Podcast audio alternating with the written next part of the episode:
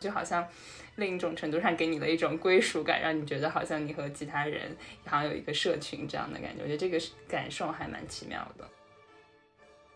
但当时可能只是我那种单曲循环完以后，耳机放在那儿忘记关了，然后它可能就记录在里面。但你就会去回忆那个时候到底是为什么。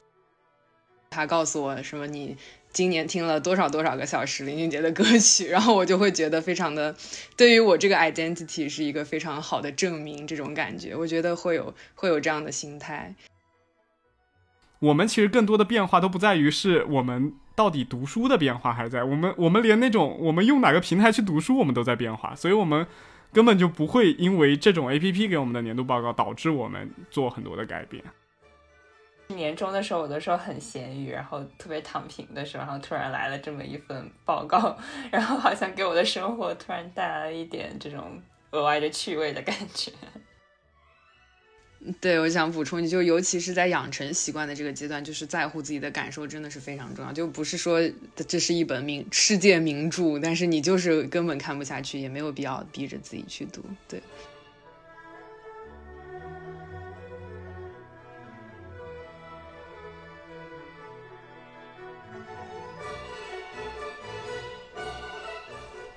好，各位听众好，欢迎收听新一期的周一说。大家好，欢迎来到新一期的找我星球。然后我们很开心啊，然后我们今天的这个串台节目又邀请到了轻微道长，是不是应该这么讲？就叫你轻微吧。可以可以可以，就叫轻微。对，就叫他就叫轻轻微吧。然后呃，这次录制也也是约了好久才约上了，因为大家都在不一样的时区里边，然后也蛮难约的。嗯，对。我们三个人在三个不同的地方，对。对，然后我们今天想聊的一个话题是我们因为最近正好元旦结束了，然后现在正好中国的年也快也快开始了，然后只差十天左右的时间，十天不到的十天时间了。然后我们就想，很多的 A P P 平台都已经出了那种年终报告，就是整个一年他会把你这条线给拉满了，然后来看看你今年做了什么动作。就是不管是年度报告，还是说像有一些 A P P 的一些程序里边，帮你把很多信息进行一个总结吧，我们都看了很多的这种的报告类的一个东西，然后从这些 A P P 中能够知道我们今年在哪些 A P P 里边使用的时间更多，或者在哪一个呃部分我们有有着什么样的一个体验。然后，所以我们今天想来起底一下这些年度报告分别是什么样的。然后，童宇和轻微，你们之前都看过哪些的年度报告？我其实好像只看了音乐平台的，就是 QQ 音乐跟网易云音乐。然后因为因为我们就是在美国嘛，也不太用支付宝啊、淘宝啊这些东西，所以就对。然后然后我可能呃听播客也没有你们两位听的那么多，所以我我最主主要看的就是我的 QQ 音乐跟网易云音乐两个平台。对，我的可能不太一样。对我，我想说，就是我其实因为不太用 QQ 音乐和网易，因为就是感觉在美国用它不是很方便，所以我的就是主要使用的平台，就是我可能听音乐的话会用呃 Apple Music，或者是用 YouTube 上面的一些就是这种播放的渠道。呃，然后我我比较用的很多的，然后我有认真去看年度报告的，有一个就是小宇宙了，然后播客听的比较多，然后还有一个就是得到，我是一个得到的比较重度的这种用户，然后我的得到就是那个上面的数据还蛮多的，然后还有另外一个是，呃，我自己也没有想到，其实滴答清单就是。呃，这也是我就是用滴答清单的第一年，然后正好那一天它就跳出来了，有一个就是那种年度总结，然后我就认真的去看了一下，发现还蛮有意思的。对，你说到滴答清单，我突然想到，就是虽然滴答清单可能有一个年度的总结，但是有些这种就是这种有点像效率类的这种软件里面，本身它就有一个那种。就是它吸引人的方式，就是它会把你的那种 focus 的时间给记录下来，就包括像之前的 Forest，它就用通过那种种树的方式，然后让你知道自己种了多少的树，就是自己做了多少个番茄钟，就是那种。其实它是通过这种方式来吸引你们的目光，然后包括我今年其实做了很大一个改变，就是我从。呃，之前一直都是看纸质书的，然后后来发现家里面纸质书太多了，然后在家里面很占用空间，我就把所有的纸质书该扔的扔，该卖的都卖了，然后我就转移到线上去，就是所有的书我现在都是看电子书，然后不是之前大家推小红书上竟然推就是国外的那个 Z Library 嘛，里边有很多的书源，然后包括像微信读书里边也很多。嗯。然后我发现，然后我开始用了微信读书以后就停不下来了，甚至我读书的频率和时长都会比以前要多很多。但是我不知道这个这个是什么原因。然后后来就我呃回想了一下，然后反思了一下为什么会产生这样子的结果，就发现微信读书里边是有一个那种读书排行的。它每一周都有一个读书排行，然后会把每一个人读的多少时长给列下来，然后你那个就很大的促进了你的那种阅读的好，你知道积极性，对，好胜心。然后他们就，尤其是那种，就比如像我有有一次是周二的时候还还没有开始读书，就这个这一周的时间累积都是零，然后就有人就是点点了一下我，就说，就比如像某某某。拉你回来读书了，就是那种感觉，有点侮辱性的那种，就是那种感觉。对，然后他现在还会加入很多那种，比如像徽章啊，或者是呃，你比如看满了多少个小时，他会送你多少的那种无限无限读书的那种卡，就每天免费读书的那种卡，就是用这种方式来让你增加每天登录的那个 UV 吧。我觉得这其实我觉得是很成功的，就这个这个其实是很好的一种方式，就本来读书。是你不是很愿意，就是经常会时不时的去做的一件事情嘛？就是有的时候你可能不太愿意每天都去读，或者是闲下来就去读。但是有了这个软件以后，它会给你养成那种习惯，通过你的好胜心来养成这个习惯。对。然后我记得微信读书也也有一个这样子的榜单，然后它也是会把你每年的那个。呃，拉出来就是每年的整个读书信息拉出来，包括你在哪一个月或者哪个季节读了什么书，然后他会给你一个详细的统计，然后最后统计你读了多少书。然后像呃，童宇刚刚讲的得到，我是前一年得到的重度用户，然后去年就转战到别的那种 B 站上面去了。然后，然后我我我前两天也打开那个得到的那个年度，就不堪入目，就根本没有什么时间的统计，就是反正。对，但是我知道，就是我相信这种 A P P 它同样是使用这种方式嘛，就是，就是它希望你在里边停留的时间很长，以及你能够每天都能够进入它，所以它，就就尤其它养成了这样习惯以后，你在每个年底，就像你的，呃，就像你的那个什么 Forest 的那种软件，它会，你会愿意去总结自己到底这今年做了多少这种成长或者有利于自己的这些行为的时间。其实我觉得这是很很那个的一个方式，就是特别能够抓住用户的一种方式。嗯，但我觉得绝大多数可能就是大家传的很多，或者是我感感觉我朋友圈，呃，PO 的比较多的也是这这种，比如说听歌的软件，或者是嗯看视频的软件，可能这些就只是，啊，娱乐性质会更强一些，不像是那种学习的和读书的那种软件的作用。对我感觉好像这种不同的 A P P 给你带来的感受也还挺不一样的。我以前是在会用 Q Q 音乐或者网易的时候，我还挺就是每次看到那个年度的。呃，最后那个清单有的时候还蛮惊喜的，就是因为他可能某的时候，它某某某一个阶段，他可能会就是突然告诉你，就是比如说啊，有一首音乐你可能哪一天循环了多少次，然后那天可能发生了什么事情，是的，是的，这种就让我印象特别深刻。然后我就突然想，哇，我我可能比如说那件事情可能是发生在年中或者年初的时候，我都已经不记得，然后他又把我带回到了那一天，然后就我感觉对我来说是一个小的惊喜那种。然后还有有的时候就是这种什么年度的榜单会告诉你说啊，你和什什么什么可能百分之全国多少的人有类似的这种兴趣啊，或者说一些爱好啊之类的。然后就好像另一种程度上给你了一种归属感，让你觉得好像你和其他人好像有一个社群这样的感觉。我觉得这个感受还蛮奇妙的。嗯嗯嗯，我就突然想到，就是你你说到那个全国百分之 多少什么，我就突然想到，就是在疫情前，我每年也特别期待看到的一个年度报告，就是我的，就是非常准，就是一个记录你的航班信息的那个。对，然后因为因为疫情前我就是上学的那几年，就出去玩的特别特别多，然后我每次。嗯，看到那个就是超越了全国百分之多少用户，然后很有成就感。画一个，对，然后他会给你画一个那种，呃，地整全球的地图，轨迹图你就从哪一条哪一条飞到哪一条，然后就感觉就会对觉得自己 这一年过得非常的充实的感觉，对。但是现在疫情以后就已经很久没有用那个 A P P 了。对，就像刚刚秦伟讲的，我也是有一年，就是我记得就是疫情前一年，就是那年我正好是去美国交流，然后又去了澳洲，然后又去了德国，然后就就飞了各各地，到处都是，然后那个轨迹就遍布的，就是很好看的那种轨迹。然后我那那一次跨年，我就是就 PO 上了那一张图，就感觉我今年好像过得特别充实，就一整一整年没有白跑，就是感觉去了很多地方，然后去去经历了很多的感觉。然后现在疫情之后，这个好像也没有了这种。还是有的吧，我只是我们应该都不去看了，因为基本上也没怎么动。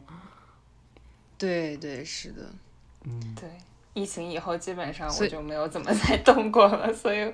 甚至就是我的不是那个 iPhone 的照片，它也会告诉你不同的地址，然后你是可以看到就是那个一个地球啊之类的上面的照片。我发现我我最近的这种照片都已经没有怎么动这个位置了，以及我的那个照片数量就能看到，在疫情发生以前每年的那个数量是特别多的，然后现在就是它不是你可以把它缩小到特别小，然后就是每一年是非常小的一个区域。然后你能看到，就是近这近两年的区域就非常的窄，就对比前几年的少了很多，就因为已经很多的旅行计划都没有就是确实的去实施这种。是没错。然后我突然想到，就是所有的年度报告，其实我觉得可以分成好几个不同的类型。就包括像轻微刚刚讲的，就比较多，可能是长视频或者是音乐的。我觉得它更多是情绪导向的，就是包括像网易云，它其实在做那个年终报告的时候，它更多的它是去考虑到你当时的情绪，或者是你当时就是自己的一个状态。就像刚刚童宇讲的，他可能会讲你当时，比如像你深夜单曲循环多少次一首歌，然后那个时候他可能有，比如我刚刚有看到我自己的那个报告，他有。有一条是这样子，就比如像你那天晚上单曲循环了一首什么什么歌，循环了二十几次，然后当时正好有九十几个人跟你在做一样的事情，就是他当时也在听这首歌，对，就感觉很有那种陪伴感，就是深夜 emo 的那种感觉。是的，对，但当但当时可能只是我那种单曲循环完以后，耳机放在那忘记关了，然后他可能就记录在，但你就会去回忆那个时候到底是为什么。我当当时为什么要听这么久？就我当时发生了什么事情？所以它其实更多是情绪导向的，包括像每个季节性的，就是你在哪一个季节听了最多多少多少什么什么歌，然后你最喜欢的哪个歌手，然后再再测试你的多少你的听歌年龄是多少多少岁。更多的我觉得它都是针对于你整个就是经历性的或者是情感性的一个维度。然后像刚刚童宇讲的那个得到，然后包括像微信读书。他其实是另一个取向的，他就是取向另一个，就是你你到底收获了多少？就是他觉得那个时间越长，你读的东西越多，你就很愿意去回馈自己今年收获了多少的东西。然后还有就是另一种，就是像支付宝，或者像我我其实之前有有买一些基金、股票一样的嘛，就比如像东方财富啊或者天天基金这种，他也会给你做个年度报告，然后他就会让你知道你今年到底损失了多少钱。太扎心了，还有淘宝可能也差不多是这样。对，这些都是跟钱有关的。然后他们主要不会跟你讲你赚了多少钱，我觉得大部分都是跟你讲你今天亏了多少钱，或者是你今天花掉了多少钱。对，我觉得主要就是这三个，还有补充的吗？还有像小宇宙这种，你是开发者或者你是一个播客的制作人，他可能会告诉你你你的这些东西给多少人听了。其实我觉得这个跟微信读书还是差不多的，他就是跟你说你今年做的一些成就到底产生了什么样的影响。嗯，对，确实是这样。嗯，其实最早的时候，年度报告火起来，好像是支付宝当时做的这样子的一个创意，然后后来慢慢的就被网易给借鉴，然后网易云做的又很好，然后后来就所有的平台都开始争相开始做这个东西，然后就在年底蹭一波流量。我觉得我好像最早接触的就是那个网易的，我我倒还真的没有太。注意过就是支付宝那边的，但那个网易的我印象还蛮深刻的，好像就是有一年开始，大家都开始在朋友圈里面非常广泛的在碰那个，然后从那以后，好像年度报告就开始变成了一个就是每年好像的一个习惯那种感觉。嗯，对，我觉得音乐平台这些还有一个就是大家去看和去 PO 在朋友圈的一个动机，就是说，比如说我是一个大家都知道我是一个林俊杰的粉丝，然后如果他告诉我什么你。今年听了多少多少个小时林俊杰的歌曲，然后我就会觉得非常的，对于我这个 identity 是一个非常好的证明，这种感觉，我觉得会有会有这样的心态，是的，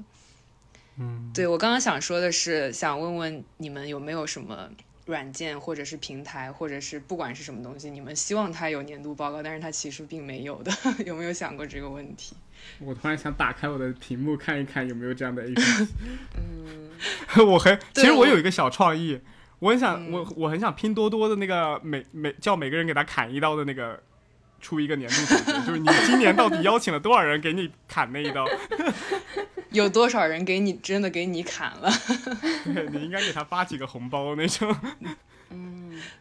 哦我其实特别希望微信能有一个，我不知道，因为我感觉微信是我平常用的最多的一个软件，所以我特别想知道，对我平常的微信使用的一些数据是什么样子的。比如说什么我就给谁的朋友圈点赞最多，或者说什么我我呃给跟谁发消息怎么怎么样之类类似这种。对，是的，还有就什么好朋友之间，你今年跟某某某发了多少个哈哈哈哈哈，这种感觉。啊，对对对，其实这个很有意思。对，对对，或者是你聊到最晚的一个人的是谁，但这个感觉有点危险。对，确实，但是你可以选择不发到朋友圈，就不危险。自己偷偷看。对，其实我还蛮希望就是。比如说，就是 iPhone，就是类似于屏幕使用时间的一个东西，就是你今年在某一个 APP 上花了多少多少时间，然后你的，嗯。呃，你说不清，就是你在，因为其实其实屏幕使用时间差不多就是这个呃状态，但是他一般是一周总结一次，他也没有就是说全对，呃全年的。如果他能告诉我我今年在打开手机玩了多长时间，我觉得应该还是一个蛮震撼的数字。我觉得你可能就不想用手机，想把想把手机摔了。我也想说，我觉得我应该不敢看。对，其实我还蛮希望那个高德导航能出一个，因为我是平时就自己开车嘛，然后有的时候会去自驾游什么的，所以我很希望能够知道我今年到底闯了多少个红灯，或者有多少次急刹车这种。他有的时候会统计这种这种东西，让我知道我是一个多么糟糕的司机。哎，所以你所以你的导航软件可以知道你急刹车吗？是是可以的，因为你比如在导航的过程中，哦它突然速度降降下来了度，它其实是可以统计到的。它有个冲量是可以统计到的，所以其实还蛮有意思。包括你开了多少路程，然后包括你走路走了多少路程，包括你走错了多少次导航，我觉得都是可以 可以记录下来的。对，就是因为像我这种路痴，经常就方向走反了，然后后来又 又再反过来走，然后如果它能统计到的话，其实还蛮有意思的。嗯是的，我我能我想到这个问题，是因为我之前在呃 Papi 酱发了一个视频，我觉得挺有意思。他说的是。呃，你妈妈给你的年年终总结，就是说你今年 赖床了多少次，然后熬夜了多少次，什么什么的，我就觉得很有意思。然后我就觉得，感觉生活中有很多事情，如果真的可以都这样总结起来的话，会挺挺有趣、挺有趣的。对，尤其是以年为一个单位，因为它毕竟拉的比较长，嗯然后能让你看到整个一整年自己的一个状态是什么。对嗯对但是其实有一点哈，就是比如像年终报告这个东西，是我们之前对它都没有一个预期的，不像是我们今年，比如我们有一个计划，我们今年讲个最简单的，我们要看二十本书。比如我们年年初做了一个计划，然后到年尾的时候，我们去细数自己有没有看这二十本书。它是那种在你完全不知情的情况下，然后突然给你了一个这个数据上面的一个数据，然后就会让你觉得自己就是就是还蛮有兴趣去探索一下自己今年到底是做了什么样的一个行为的。所以我觉得这个是它吸引人的一个主要的一个原因。对，它可能就是给嗯你一种惊喜感吧，或者说它是一个这种意嗯外。尤其是我不知道我自己的感觉是年终的时候，有的时候很闲鱼，然后特别躺平的时候，然后突然来了这么一份报告，然后好像给我的生活突然带来了一点这种额外的趣味的感觉。就是津津有味的感觉。嗯，对，而且我觉得，就是到年末年初的时候，就是大家本来就是处在，就是你的生活，包括你的心情，都处在一个这种就是要辞旧迎新的感觉上。然后它这个其实也迎合了我们这样的一一种心情吧，就是给你总结一下你过去的这一年，然后让你看看 你做了些什么事情。不过像刚刚我们聊下来，我感觉大家都还是对于就是自己比较重视的一些，比如说听歌，比如说听播客。或者或者用的最多的一些软件会比较有兴趣去看这个年度报告，就是说会，我也不知道，就是作为一个每天都听歌的人，就是还是会蛮好奇自己到底听了多长时间，或者听了哪些东西的。嗯，是的。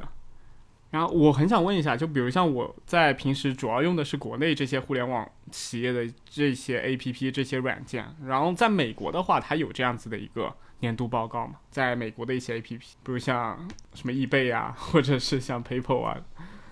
我感觉好像是嗯没有，我不知道青伟有没有注意。我其实是有想过这个问题的。我当时看到就是我们列举的一些可能会国内有的 APP 会有的这种年度总结，我就在想，我用过的这些美国的 APP，我好像没有注意到过他们会有这种年度总结的感觉。嗯，对，嗯我觉得好像也就是那种 Spotify 还有 Apple Music，才会给你一个排行，但是也就很、嗯跟国内那些比起来就还蛮简陋的，其实。就信息也不是很多，然后也画面也没有做的那种很好看、很可爱的那种。对，嗯，然后花钱的这些软件，比如说包括手机的那种 banking 软件，可能也就是你去查会有吧，但他也不会说真的啊。告诉你。那查的话是必须有，否则他就违反了一些对呀、道德对呀、对呀、你去拉一个银行流水，他还能不给你吗？对，就是就是像信用卡的那种 banking，他会告诉你，就是比如说你在你在餐厅花了多少钱，你在比如说超市的、啊 grocery 的花了多少钱，就这种，说 travel 上面花了多少钱这种，但是也对对对就是还是很简我以为。轻微想说的是，比如像一一张信用卡，他会告诉你你上个月花了多少钱，然后 对，还款，这不是人家应尽的义务。哎，然后你们觉得就是这些年度报告里边有没有什么你们觉得做的很好，或者是你们觉得想吐槽的一些地方？我先来讲一个啊，就是我觉得年度报告里边很多我觉得很想吐槽的，就是他们最后一页，因为他们为了为了方便给大家剖到朋友圈或者剖到微博里边，他会给你出一个你今年的一个 tag，就是给你一个标签化的文字，比如像你今年是一个什么开拓者，对吧？然后或者是我今年好像看了一下我的网易那边，他是说我是一个什么东西，我是一个。呃，时而慢热，时而疯狂，就是这种废话很多，就是他会最后给你一个那种总结性的那个，我觉得这个其实没有必要，就是有的时候这这种东西，我们其实更不在意的就是这些，就是最后他给我们的一个表情，因为我我们知道他也就是跟之前的那些，呃，可能什么心理测验一样，他最后会跳出一个那种标签化的一个文字给你。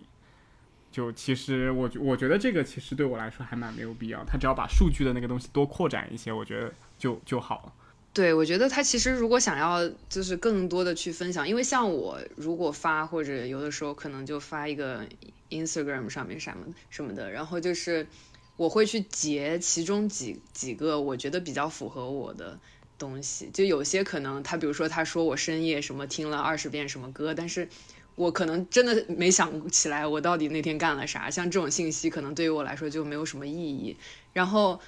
就是如果我觉得他对于生成最后那张让我们去分享的图的时候，他其实可以让我们选你想要你想要用哪些信息合啊成一张图，嗯我觉得会用户体验会更好，就是会分享的概率会更多一些。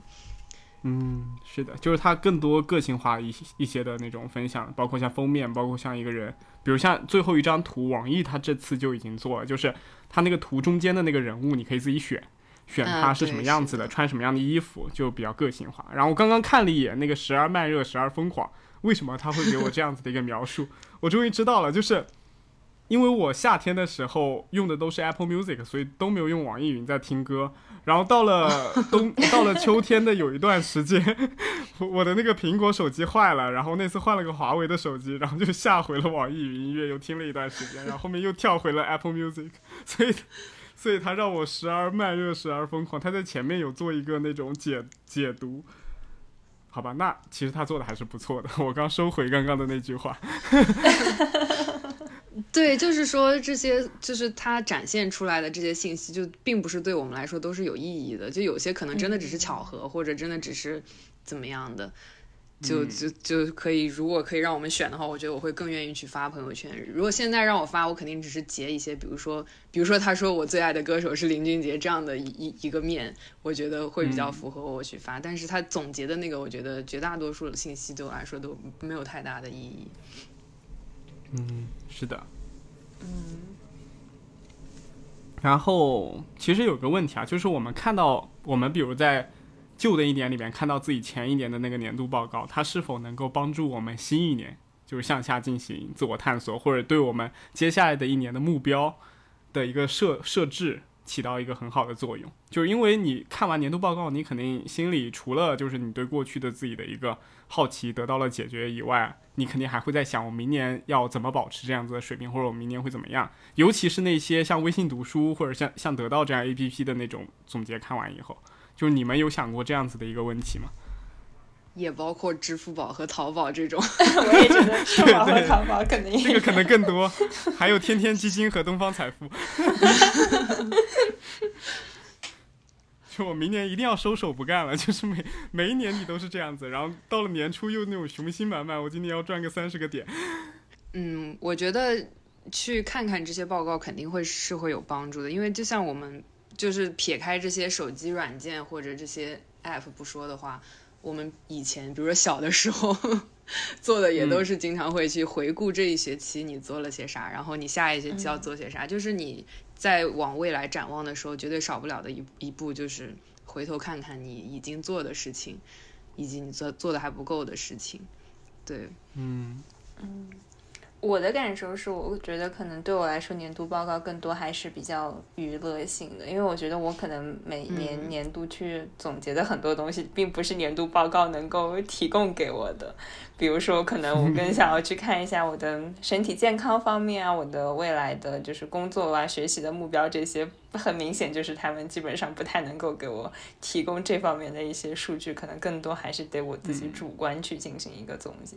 对，所以。我觉得对我来说，好像我更多的还是就是把他们用用作娱乐的这种 形式，即使是得到的这种，比如说总结，我觉得可能我也没有说好像看到那个报告，觉得新的一年我要去怎么样有一个改变或者提升。对我我目前的状态是这个样子。嗯，对，就是需要自己给自己一个 年度报告。所以其实生活中很多方面，我都还蛮希望我可以拥有一个年度报告。比如说今年吃了多少垃圾食品啊，这种。我觉得这种你可能会不敢看。对。其实我觉得刚刚童宇在讲这个话题的时候，我突然想到，其实我们对于这种 A P P 反馈给我们的这种年度报告，我们之所以。没有对他们给我们的数据产生更多的思考，是因为我们都不确定自己以后还会不会再用它。就比如像得到一样，就是他可能给我前一年数据非常好，但我第二年发现 B 站好像是个更好的学习渠道，然后我就马上就放弃得到了。就我不会因为他的这个年终年终总结，去把我的很多的真正未来的一些事情给借，就是挂靠到他这个平台上面去。比如像微信读书也是一样的，虽然我今年好胜心很强，可能到明年我发现了一个更好的读书或者是一个更。就是资源更多的一个 A P P，那我可能就跳到另一个地方去，或者是我明年突然又发现我自己更喜欢纸书了，我又把纸书再买回来，那也是有可能的。所以就我们其实更多的变化都不在于是我们到底读书的变化，还是在我们我们连那种我们用哪个平台去读书，我们都在变化，所以我们根本就不会因为这种 A P P 给我们的年度报告导致我们做很多的改变，我觉得或者是产生很多的反思。对我很有同感，我对于书的这个转变就是，呃，你刚才说的那个模式，我最开始读纸书，然后转到微信读书，然后有一段时间就是天天在微信读书里面，大概是我上。大四的时候吧，然后天天在微信读书里面跟别人比，就是谁读的比较多，然后还在家族里面，就是他不是有那种什么每周会拉什么读书小队，然后还会开奖那种，然后每一期都会参加，对，非常就是重度的这种微信读书的用户。然后直到后来就是得到也上线了，就是读书的那个平台，然后我就因为我是那种就是我会希望我所有的东西最好都能在一个平台上，就是如果可以的话，所以我就觉得。说，我既然已经用得到学习了，那我得到这个读书，我觉得也还蛮不错的一个就是应用。然后我就把微信读书就放弃了，然后开始用得到，对，然后开始用得到读书。然后最近呢，我就就是最近这一年，我发现 Z Library 加上 Apple 的那个就是它本身带的那个 Books 就很好用，然后它的功能就非常节俭。然后我就我就又呃这个换到了这个 Apple 的那个 Books 里面，然后得到就是虽然我还交了年费，其实还没有到期，但也目前对我对我来说是一个闲置的状态，所以我就觉得确实很多时候就是对于这种不同的 A P P，可能在不断的切换的过程中，我们有些数据也是不一定就是特别靠谱的那种，对。对对，然后童宇刚刚讲，他是觉得那个苹果的那个 Book 它是更好的一个软件嘛。然后今年我也做了同样的事情，就是我把同样的 Z Library 里边的书，就是那个那个什么什么格式是 EPUB 的那个格式的电子书，然后下下来，然后下下来以后导到 Books 里边去看，哎，发现体验特别好。然后我后来发现微信读书也有一个导入的功能，然后它导入完以后，甚至还可以在你看的时候统计那个阅读时间。就是它是可以连着它一起一起统计的，就是就算你读的是不是它库里边的那些书籍，它也能统计你的在线时间。所以我瞬间就算它 Book 再好用，我都弃掉了，我还是用用了微信读书。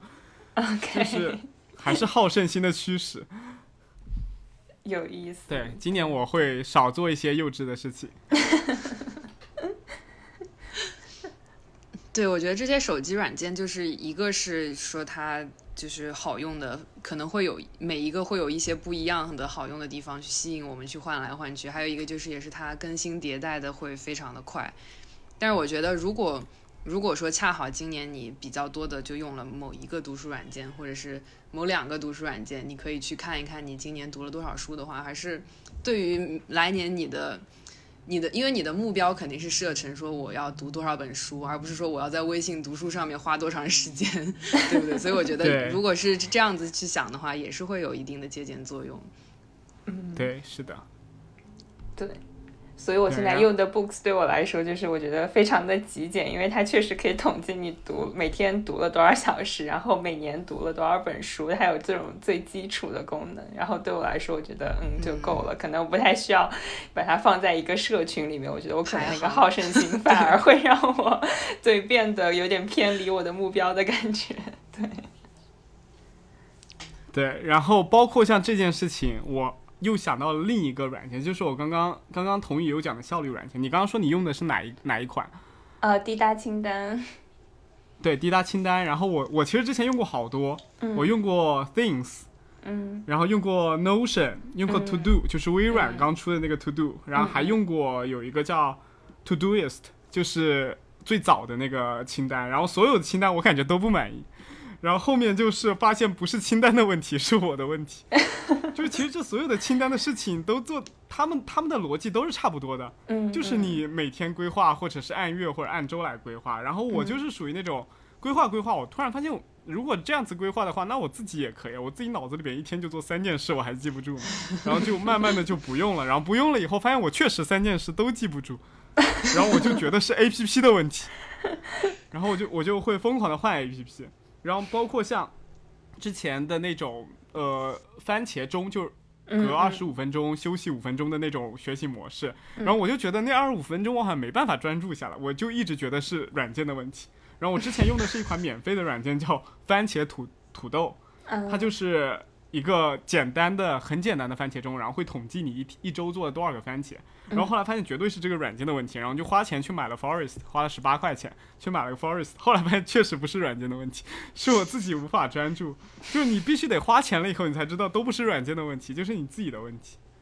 然后还有，我不知道你你们有没有用过那个 Notion 啊？就是 Notion 刚刚讲过，它不只是一个 效率类的，像。像 To Do 一样的那种，嗯，软件它其实是一个功能特别强大的软件，对，它就可以就是包括像你每你你可以给自己做年计划，然后你可以把自己的投资什么的东西全部都放在里边，然后去看一下收益，然后每天复盘自己什么，它其实功能特别强大。但我发现功能强大就很不好。我有我前面有一段时间花了整整一周的时间去熟悉那个 No Notion，然后后来发现它的概念太多了，就太复杂了。然后我就慢慢的就弃用它了，又又用回了最简单的那个微软的那个 To Do，然后那个微软的 To Do 其实什么都做不了，它就是列列三个清单，就是列你每天要做的事情，然后你做完了点一下，它会叮咚一下，然后结束。其实就这种，其实有的时候你的工具并不需要那么复杂，就是你只要需要最简单的就行。但是你去看抖音，去看小红书，你去看 YouTube 里边很多博主给你很多那种怎么做新年清单，或者是怎么去做。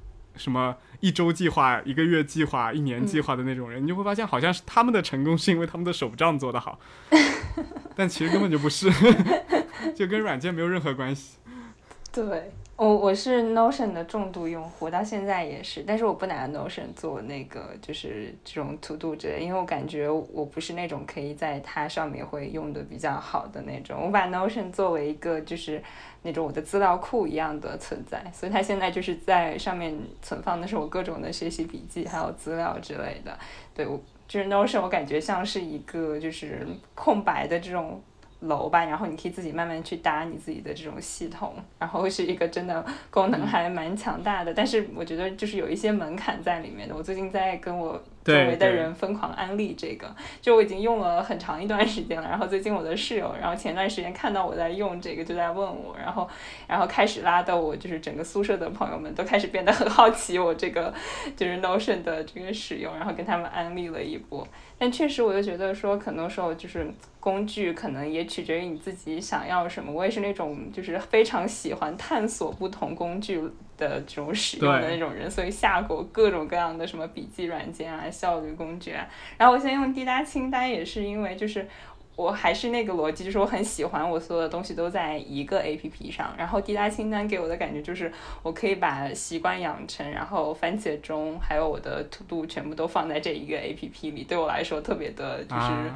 呃，让我觉得全部都集中在一起，心情会比较好。对，所以现在我就是每天有用滴答清单，就是它有这种习惯打卡什么的，比如说啊早晨要早起啊，或者说要去运动啊等等，我就用这些功能去打卡。然后它有那种番茄钟的功能，包括它还有就是那种背景的白噪音，然后也可以在同一个 A P P 里面满满足。然后我觉得嗯，真的还蛮好用的。对，突然感觉变成一个滴答清单的推广，你知道吗？但。确实是一个我就是很喜欢的 A P P，对。像童宇刚刚讲的，你你如果是喜欢把所有的软件都放在一个软件里，那 Notion 真的很强。我上次做了一个，就是有 YouTuber 有一个 YouTuber 做了一个那种探索，他可以把你的那个什么社交媒体啊，就是像 Facebook 啊。像像微信啊，像 PDF 什么阅读器啊，全部都拉到 Notion 里边。你只要打开一个网页，你什么都能看得了。但那有又有什么区别呢？就等于你手机里边的那些那些不同的那个屏幕，把它转移到 Notion 里面去了而已。关键是 Notion 有的时候它加载是有点问题，甚至滴答清单是可以嵌套在 Notion 里面的。我之前试过，但我觉得并不是很好用。对，所以我觉得可能就是有一个取舍在里面，看自己喜欢什么样的方式。嗯。然后我们就讲讲完 A P P 的这个部分，然后我们来讲一下，就真正的，就因为我们马上就过年了嘛，我不知道你们在美国有没有这样一个过年的概念，或者是有这样一个 氛围。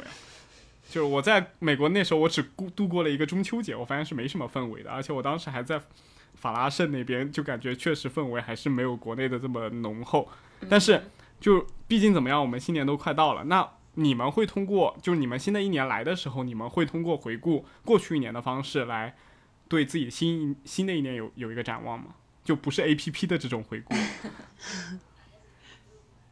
嗯，我的话其实是会有，但我一般其实是会在每年大概就是一月初那个时间段有有一个非常挣扎的一两周，就是开始从十二月。呃，三十一号前的这这一周，然后我就开始挣扎，在想说，呃，我我该要盘点一下今年这一年。但是老实讲，就是今年我是真的没有盘点过去一年，就是怎么说，心里有种很恐惧的感觉，因为感觉过去一年真的没有做什么事情，就是很很多时候感觉疫情是真的拉慢了生活的很多节奏，然后好像很多想要去做的事情就。很多时候躺平了，没有去做，所以今年是真的没有回顾过去。但是在过去几年的时候，其实是有那种就是还蛮有兴致去做这个盘点的事情的，然后会去找那种不同的这种什么复盘的方式啊，比如说有这种图表式的，你可以画一个圆盘，然后是生活中的不同方面，然后你去呃涂色，然后去反顾呃就是回顾这一周就是。啊，不是回顾这一周，回顾这一年，就是你在某一个方面你做的怎么样，类似这样的复盘方式等等的。然后我就今年是真的没敢做这件事情，因为我就觉得说过去一年很多事情都做的不是特别的好，所以有点不敢面对自己过去一年的一些这种感受。然后以及就是我在可能呃新年那一段时间，就是十二月底那段时间的时候，感觉特别特别的累，因为啊就是。一方面是学习那边的压力还蛮大的，当时就是刚期末结束，然后以及还有很多的这种工作安排之类的，然后我当时就觉得真的就是什么都不想干，非常想躺平，所以我就今年完全是荒废了，就是整个回顾的那一周。但是我有就是非常后来就是可能休息过来了，我在呃一月大概十号左右的时候给自己制定了一个就是新年计划，我是真的拿 Notion 拉了一个表格，然后非常详细的分为了几个方面，什么身体健康啊，什么。呃，人际交往啊，什么个人发展，巴拉巴拉，就是不同的方面，然后开始给自己列清单，说我想要做什么，然后开始说希望能够有一些新的进步，但我也不太确定我今年今年立的这种 flag 到底年年尾能不能够完成。嗯嗯，我的话，我觉得这个问题我就不是一个特别适合回答的，因为我可能已经。从很久很久以前就已经放弃了给自己立新年目标这样的一件事情，因为感觉好像立了也没有什么特别大的作用。然后你真的不立了以后呢，又好像觉得你也并不会因为你没有立这个目标而而过得很，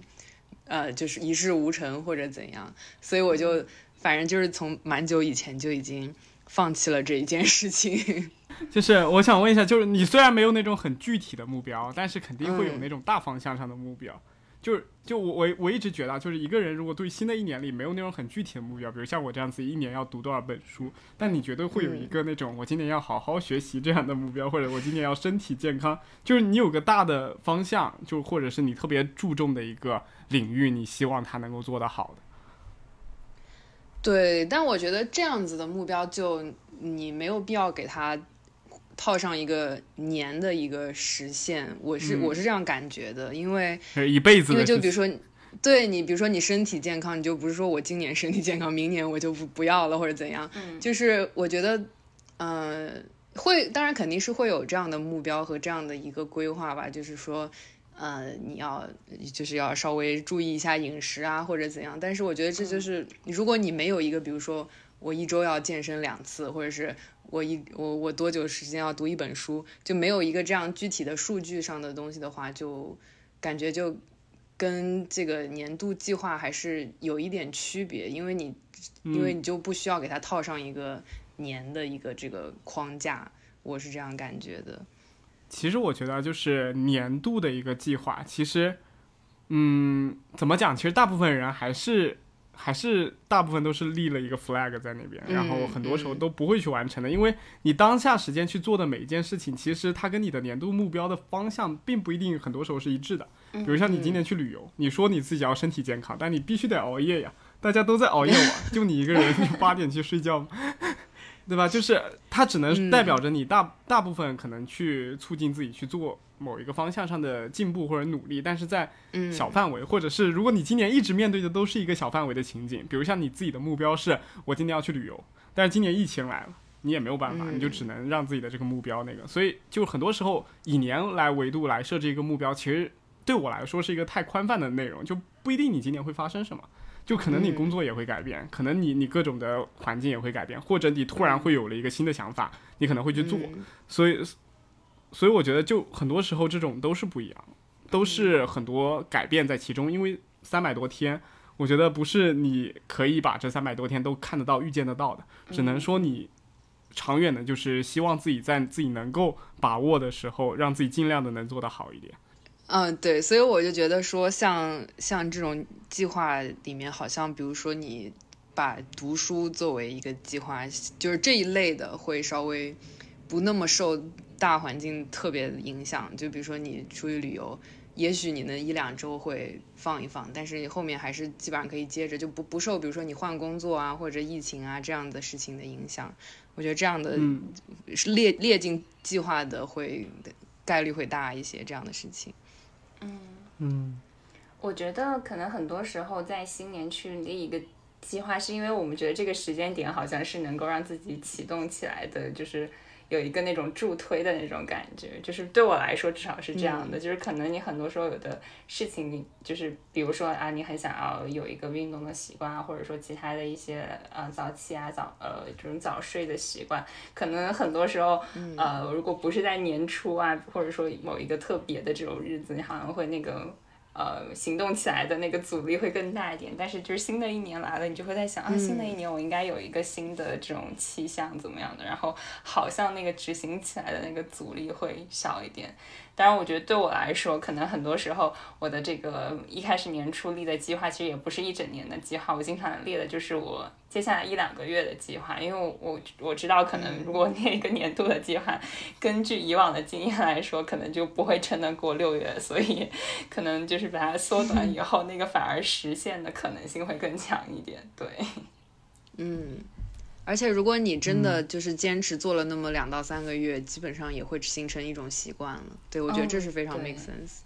确实是这样的。而且我发现还有一个很重要的事情，就是你其实不应该在年初，比如说或者列计划的时候列特别特别多的计划，然后告诉你你要同时实现。比如说我曾经就是有那种就是。嗯，嗯突然给自己加了很多压力，每天要早睡早起，然后要读多少书，然后要运动，然后要很健康的饮食，就是每个方面好像都想突然就是非常。呃，强的发展起来，但我发现就是你可能只能坚持一两天，你就会觉得每天都过得好辛苦，因为都是一些你之前可能没有去完成的东西，你先要强加给自己。然后我就发现，可能更好的一个方式就是你其实每一次只 focus 在某一件事情上，比如说你现在要养成健身的习惯，那你就每一天就是现在，比如说这一周或者说至少两周，你可能就先 focus 在这个健身上面。等你养成了，逐渐就是能够良性循环了，比如说你已经逐渐。习惯了每天早上啊，我就是要去健身的，然后你再去加新的其他的习惯，那个可能会比你同时开始多个习惯要就是更容易执行一点，对。对。就专注其实是需要有容量的，就是你不可能一下子把自己的专注力都花费在各种不同的领域里面去。比如像我 今天要读书，要早起，要健身。嗯，其实我之前也有一个健身计划，就每天，比如像要健身一个小时，或者要做多少卧推，要做多少多少，就那种非常详实，就是细到每一个挺举的那种计划。就是我觉得那个根本没用。然后我现在的健身计划也是我在哪本书上看到的，就是。就他说，其实很多人列了那种每天要做一个小时，或者讲什么周二、周周四周六练胸，周一周四周周一周三周周天要练练什么练手臂这样子的计划。其实这个很多时候你都没有办法去持续去做它的。唯一能让你持续做它的那种健身计划，就是你每天做俯卧撑一个，就每天做一个俯卧撑。他他只只需要你做一个就行了，因为你做的它的下限就是一个，你不管怎么样都得做完这一个。但你去做这一个的时候，你其实就已经调动自己的那种懒惰细胞去去去去扭转到这个健身的场景去了。就是你做一个的时候，你不可能只做一个，你可能就会做十个。那这样子的话，你每天基本上都会做个十几个俯卧撑，或者就算不做，你起码都有一个。就是从学了这件事情以后。对我每天就很快乐，就是一个俯卧撑的计划我还是完成的。这样相比之下，我一年可能做了三百六十五个俯卧撑，可能就每天做一个的话，如果我每天能做到十个的话，每年能做三千多个俯卧撑。那以前的话，我可能一天要做五十个俯卧撑，然后第一天累得要死，第二天手臂酸就不做了，第三天就没有第三天了。然后对，然后一整年下来，我只做了五十个，就是我。就是这样子，相比之下，你如果做年度计划，你一定要把时间做一个衡量的标准，就是你要做时间的朋友，你可能只需要做那一个，或者是你看书也是一样的。就是，当然我自己没有这样，因为我还在一个好胜心很强的阶段，就是就是看书，很多人就是看一一章或者就看一页，就是你在看一页的时候，你不可能只看一页的，就是你静下来，你的专注力起码都都能让你看个十几页的书的。就是一般来说是这样子，所以就是很多计划你没必要做的太多或者太琐太琐碎，做太细。你只要做做做出你觉得自己最最低的那个要求就行。它最重要的是你要转变自己的那个那个心态，或者转变自己的那种手里的活儿，去去转移到那种健身或者看书这样子一个习惯当中去，养成这样的习惯，其实比什么都重要。嗯。对，而且去在乎自己的感受也很重要。就比如说拿健身这件事情来说，我就发现有一些运动我是真的做不来，我就是做的非常痛苦。但有一些相对会好一点，我就。会更容易坚持一点，所以我后来发现一个很重要的事情，就是你要在乎自己的感受。当你觉得你很不舒服的时候，那你就停下来，不要去做。因为如果你就是强撑着让自己去做，你也不可能很持久的去完成这件事情。只有你真的很乐意、很投入的想要去做这件事情，它才可能会比较持久的去完成。对，就是我听童宇说这个，我就想到我前两天看到的一篇公众号写的文章，就是。他就他的意思就是说，你不是所有的书你都必须要读完，嗯，就是你如果觉得一本书你读了一些一部分以后，你觉得你不喜欢或者你看不下去的话，就哪怕它是一个人人都称赞的书，或者是一个什么名著之类的，你也不是一定要把它都读完的。对我觉得这个对我启发还蛮大的，就是说你你要形成这样的一个习惯或者是怎样，你就你就要去。可能就是要去享受这件事情吧，或者就是你要从中至少要找到一些乐趣。但如果你非常痛苦，想要逼自己看完一本你特别不喜欢的或者怎样的书，可能就会大大的减少你的这种兴致，然后你可能后面的书你也会不想看了，就这种感觉。对，我觉得特别同意，因为正好今天还有人在问我，就是其实我妈在问我说，她跟我说，她很多时候读书就是只能读个开头，然后就没有办法坚持下去，然后再问我就是我自我我的读书习惯之类的，然后我再跟她说，我说那如果你读不下去的话，你就不要读啊，因为我自己的感觉就是这样的，我我可能有的时候更多时候会选那些。呃，我觉得我还蛮愿意去读下去的书，因为那个是我就是每天快乐的来源嘛。我我去读那些书，我是很开心的，我才愿意继续读下去。所以对我来说，就是没有那种我读不下去这个书，或者好像要给自己定一个半个小时或一个小时的任务去读书那种感觉。就是因为这本书你很想读，所以有的时候在你任何休息的时候，你也想把那本书打开来读一读，所以就会完成的特别的。就是快乐那种感觉，不会觉得说它是你的一个负担。对我觉得就是读书还这种，可能去思考自己习惯怎么什么样的读书方式还蛮重要的。对，我想补充，你就尤其是在养成习惯的这个阶段，就是在乎自己的感受真的是非常重要。就不是说这是一本名世界名著，但是你就是根本看不下去，也没有必要逼着自己去读。对，对，确实。对，我是想说，我们刚刚就是聊到那个制定年度计划的时候，不是有一些呃，刚才雨欣分享了一个那种好像有点反向操作那种感觉，然后我我最近还有 就是听到了另外一个反向操作，就是列这种年度的计划的方式，就是我我就是在得到上面听到，然后他分享了一个说，就是你去列一个叫负面清单的这种东西。然后他就说，呃，就是有一本好像是呃某一个人写的一本书上面分享了这样的一个经验。他说，就是如果呃你在新年的话，你不想去列，比如说你每一年呃要去完成什么事情的话，那你就去列那些可能你不想要去做的事情。就比如说啊，你不想要加班，不想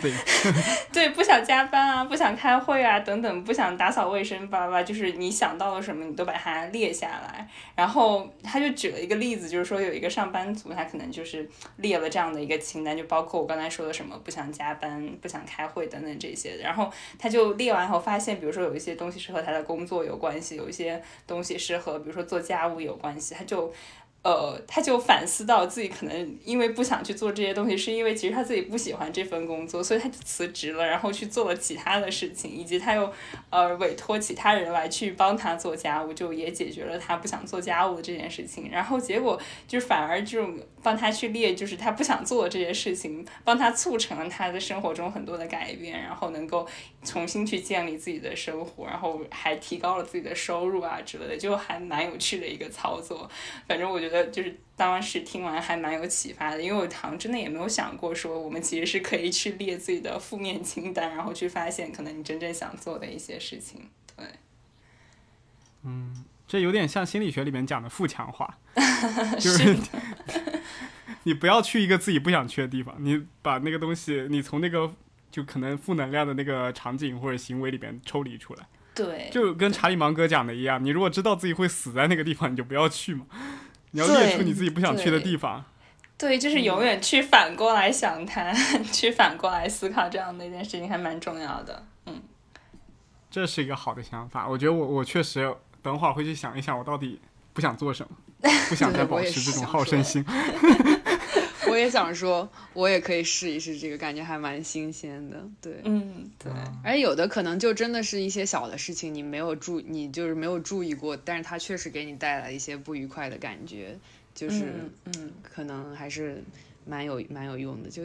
对。对对，他还提到了，就是说，如果是那种小的，比如说很小的事，你马上就可以去做的那种事情，那你就去完成它。其实你的就是会有那种成就感嘛，会助推你去看你更多。比如说有一些不想去做的事情，比如说不想工作这种事情，那你可能就是要去思考一下其他的方式了，等等。对他可能是需要更多努力。但是比如说不想要去干很小的这种事情的，如果不想干，那就可以试试是不是可以不用干，或者说有没有其他的方式？对。对，这个我觉得是一个很好的方式。轻微，如果让你去想的话，你新的一年最不想干的是什么？我最不想干的，好像 一一下子。有点想不出来，想不出来是不是？因为我刚刚去想，我也想不出来，就是想不到，就是你可能之前没有以这种方式去思考过这个问题，就一下子就想不到自己不想干什么。就我们一直在给生活在做加法吧，就是自己要干什么，要干什么，要干什么，就没有想过自己不要干什么。对，因为我在，因为刚刚你问了我这个问题，然后我脑子里第一个蹦出来的是不要熬夜，然后我想到又回到了之前的那些 那些 flag。对啊，就是。就是一样的，不要熬夜，就是一样的，就是对。就我我感觉，就我们会不会是我们这个年纪的人，我们不要什么，我们就已经不要了，就是也有可能，也有可能，我们不会有这种疑惑。就是我们如果不喜欢的东西，我们已经抛弃了，我们不会让它存在的。如果我们实在存在，就是我们无法避免的东西，比如不要工作，那是无法避免的东西，就是你必须还是要去工作。比如像平时我们不用做家务，我们确实不要做。我不喜欢洗衣服，我就去买个洗衣机、烘干机，我就不用洗了。就是其实我们已经已经在通过各种方式去规避这种这种行为了。嗯嗯，对，我们可能也在逐渐的，就是让自己更注重自己的感受吧。所以很多时候的不要，你也是很能及时的意识到的。所以这样也还蛮好的，对。所以就说明我们三个人还是属于比较能够马上意识到自己不喜欢什么，然后不 不要去做的人。是。所以在回忆这个问题的时候，甚至都想不到自己什么不要。对。对，就特别的注重自己的感受。所以我们是只能做加法，不能做减法。就减法已经被我们做光。说明我们在生活中已经培养了做减法的习惯。对，其实我后来反思了一下，就是我刚刚想到，就是我如果不想干的事情，我发现我已经全部都基本上都已经那个给他排除在外了。就是本身就是你本身会去做加法都做不清楚的人，肯定是懒的人嘛。那你这种家务这种事情，我早就不做了。我又进行了批评与自我批评。好，那我们今天很开心，我们从那个年度报告一直聊到了我们新年计划，发现我们三个人还是蛮注重自己，所以我们有没有计划其实也没有很大的必要。以及我们聊到了就是所有的效率类软件，以及很多像呃各种的一些呃工具性的软件，它并不能起到一个让你能够很好的把明年过好的一个作用，所以大家也不要盲目的去相信他们。然后最后，其实我觉得我们每年其实就是，我觉得年度报告最有用的一点，就是在我们不知不觉的情况下，我们其实已经做了很多的事情。这个是我们去看它，我们觉得很快乐的一点，就是我们其实每天我们也都有一个目标，也有可能都没有完成，或者有些也完成了，但是我们不知道一年下来我们到底积累了多少这样子的时间。然后其实我们每天每天我们其实都有在做的事情，不管你是发呆、听歌、看书、花钱。还是炒股，还是怎么样？你全部其实都有一个时间在做一个事情，只是你可能没有预料到这些事情对你这个人或者对你这整个人生轨迹上的影响。然后这些年度报告正好给我们这样的机会，去重新看了一下自己今年其实还是做了蛮多事情，还是花掉了蛮多钱，还是亏掉了蛮多钱。对，所以我们还是很希望就是这些软件能够继续持续不断的给我们提出这样子比较优质的报告，然后。我们也希望自己能够在新的一年里面能够有更多的体验和生活，体验到更多生活里边更好的东西，以及更好的是我们能够确实的完成自己年初时候给自己设立的目标，或者是给自己立的 flag。嗯，那我们这一期的串台节目就到此结束了。好的，我们下次再见。感谢二位，拜拜，谢谢，拜拜，拜拜。 평범한 여자 꽃도 하늘도 한강도 거짓말. 나의 드라마는 또 이렇게 끝나 나왔는